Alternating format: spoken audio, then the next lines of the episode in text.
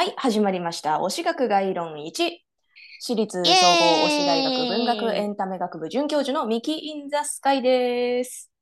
はい、同じく専任教授の楓です。よろしくお願いいたします。はい、よろしくお願いします。はい、この配信は推しについて深い知識を持つ我々二人の教員がん毎週皆様に短い講義を行っていきます。はいはい、はいはいさて前。回ですね、うんうんジャニーズ独特の文化でもある新名についてもうちょっと駆け足でお話ししたんですけど、駆け足でしどうですかね、た。うんうんこうはい。一口にこう長い間一緒に仕事をするとかダンスをするって言っても、こうんうそれぞれのね、関係性ねも本当にそれぞれありまして。そうそうそう、なんかこコンビ名とかね、聞いたことはあっても、あ、そういうことでついたんだとか、なんか由来とかはもちろんちょっと知らなかったので、勉強になりましたね、そそうういう意味で。そうなんですよ。もっと話したい。うん、はいそうでしたね。ま はいお願いします。はいはい。さあ、はい、今週も参りましょうか。今週はいはいはいはミキ先生ですね。よろしくお願いいたします。よろしくお願いします。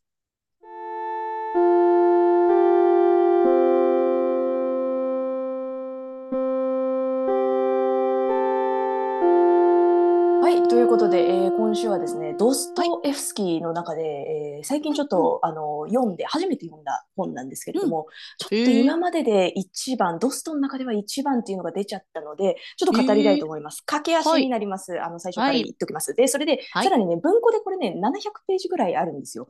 で、とってももう、そうそう、もうね、語りきれないから、あの、登場人物がいっぱいいるんだよ。もう魅力的なとこいっぱいあるんだけど、もう2人に絞ります。2人の、はいそう、あの、登場人物に絞ってお話をします。えータイトルは、虐げられた人々ですね。虐げられた人々。で、主人公、2人話したい2人っていううちの1人は主人公のワーニャっていう人です。これはね、うんうん心優しき、あの、病気がちな文学青年っていう、まあ、あの、後期のドスト作品ではよくいる罪と罰のラスコリニフコフみたいな、まあ、典型的な、あの、青年なんですけれども、このワーニャがある日、個人の、えーネリっていう少女と出会います。13、14ぐらいなのかな？で、ネリーはね、すごいひどい病気なんですけれども、それまでね、うん。人の愛情を知らずに育ってきたから、ワーニャがね、それでネリーは、だからかわいそうな少女だから、こう、無償で介抱をしてあげるんだけど、はいそれがね、はい。はいはい。もうね、信じられないんですよ。そういう行為に触れたことがないから。で、だからもう捨て猫、なんかすごい凶暴な捨て猫拾ったみたいな感じなんですけど、うんで、だから全然懐かないんだけど、ワニは辛抱強くネリーにね、こう働きかけて、ただ愛されるだけであなたはいいんだよって、なんか代わりのお返しに、じゃあ私が働いてあげるとか言うんだけども、そんなんじゃないから体を治しなさいみたいな、まあそういうことを辛抱強く訴えていって、だんだんネリーもあのワーニャの優しさにこう心がほぐされていって、でうん、やがてネリーは心からワーニャにね、こう愛情を抱くなるんですね。でもここだけでね、もういいじゃん。もうここだけで泣きそうなのよいいもういい。いいここだけ泣きそうなのよ。違う違う、ここだけじゃない。ちょっと待って待って。で、ネリーはね、孤児って言ったね。孤児ってことは、まあ、両親がいないんだけど、あのはいはいはい母親はね、最近病気で亡くなったんですよ。はいはいはいで、お父さんはっていうと、小さい頃亡くなったか、まあ、元からいなかったのか、ちょっとよくわからない感じになってるんですね、うん物語上で。ネリーはたびたび、お私、お母さんにこう言われたのっていうふうに言うんだけど、父親のことはね、一切口に出さないんですよ。で、まるでいないみたいにね。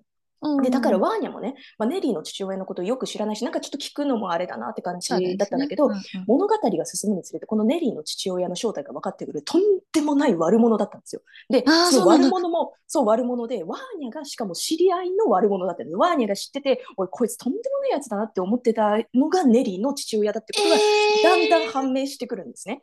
で、この男、そうそう、最悪な部分はね、この男ね、ネリーのね、母親と結婚して、外国で結婚するんだけど、で、子はいはいはいはい。供まで設けて、まあ、ネリーまで設けたのに、うん他の女と遊ぶわ、あとはお金とか、その名誉欲しさに、あの、結婚をね、もうネリーの母親は全然身分とかなかったから、それをなかったことにしようとして、他の、あの、金持ちの女と、あの、結婚しようとしたりとかね。で、最終的にそのネリーの母親を外国に捨ておいて、自分だけロシアに帰ってくると、もうとんでもないやつなんですよ最低じゃん。もう最低でしょ？で、これがね、驚くべきことなんだけど、ネリーがこの事実、だから知らないと思ってたら、ネリーも全てを知ってたっていうことがわかるんですよ。で、ネリーは自分の父親が誰であって、母親にどんなひどいことをした、うんしてしたのかっていうのを知ってて、で、幼いながらに全部を理解してたんですよ。だけど、それをネリーは、ワーニャにさえ言わなかった。だから、そのあたり、ネリーは、うんそう、大人だったんですよ。であ、なんかいや、もうなんかなんでしょう。でね、もうこれ最大のすごいネタバレなんだけど、ネリーね、あの病気だから、あの最終的にね、一番物語の最後で亡くなっちゃうんですよ。でね、えもうネリーでしょ？で、最後の最後でね、で、ネリーがね、ワーニャだけね、こう呼んで、ワーニャって言って、ずっと持っていて、誰にも見せなかったお守りを見せてあげるって言って、あの、見せてあげるんですよ、ワーニャに。で、そのお守り何かっていうと、ネリーのお母さんが最後に買った、まあ、衣装みたいな遺言書だったんですね。はいはいはいはいはいはいで、そこに父親のどんな悪徳なっていうような正体と、だけど、もし私がね、ネリーの母親、私がお母さんが亡くなったら、このお父さんのところに行きなさいってお金はあるし、まあ悪いようにはしないからというふうに書いてあるんですね。で、ネリーはそれを読んで理解してたんだけど、ネリーはもうあんなやつの元に行くくらいなら、こじき行って死んだ方がいいって。で、そうしてたんです、実際。ここでも父親になんていうの捨てられた親子、母親と娘の絆ね、それがさ、もう普通の親子の関係性じゃないんですよ。こう、なんていうのかな、結びつきね。だから、あの、まあ、母親はね、多分、あの、ネリーが父親の元に行って幸せになったら、それはそれでいいと思うの。やっぱ娘が幸せになるからいいと思う。そうですね。だけどね、だけどね、やっぱそこをね、うん。なんていうの、母を母への、なんていうんだろう、忠誠心、なんていうんだろうね、そう、ね純粋ななんかねあれの心でいかなかったっていうね、そう、それもそれがすごい嬉しかったと思うのね。もうここがさ、もう、って感じでさ、もういて。もうさ、もうネリー、ネリーって感じなんですけど、で、あの、あ、まあ実はそうそう、ワワーニャも病気なんだけどね、あの、ネリー死んじゃって、そうそう、ネリー死んじゃって、で、ワーニャも病気の中で、で、結構、結構周りの人たち、まあ全然全く語れてない周りの人たちも、あの、みんないなくなっちゃって、あの、ワーニャが孤独に、まあネリーはこういうことで亡くなりましたっていうことで物語は終わるんですけど、あ、もうなんてね、悲しくてね、でも優しくて心が温まるようなかけ、話をかけるんだろう、どうするとは、ということで、えーはい。はい。今週の講義はここまでです。はい、今週の担当はミキ先生でした。ありがとうございました。さあ、エンディングですけれども、はいはいちょちょっとだ大丈夫です？落ち着きました？ネリーのこと思うと、いや、でも、うん、なんか胸が締め付けられますね。なるよな。なんかこの、けなげな感じがね。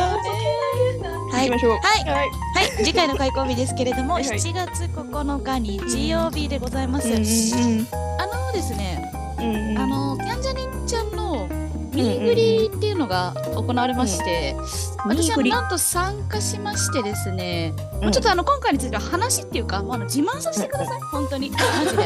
あ 聞いて。うん、あ、はい、はい、はい、聞はい、ということで来週もぜひ聞いてください。はい。ありがとうございまはい、した。ありがとうございました。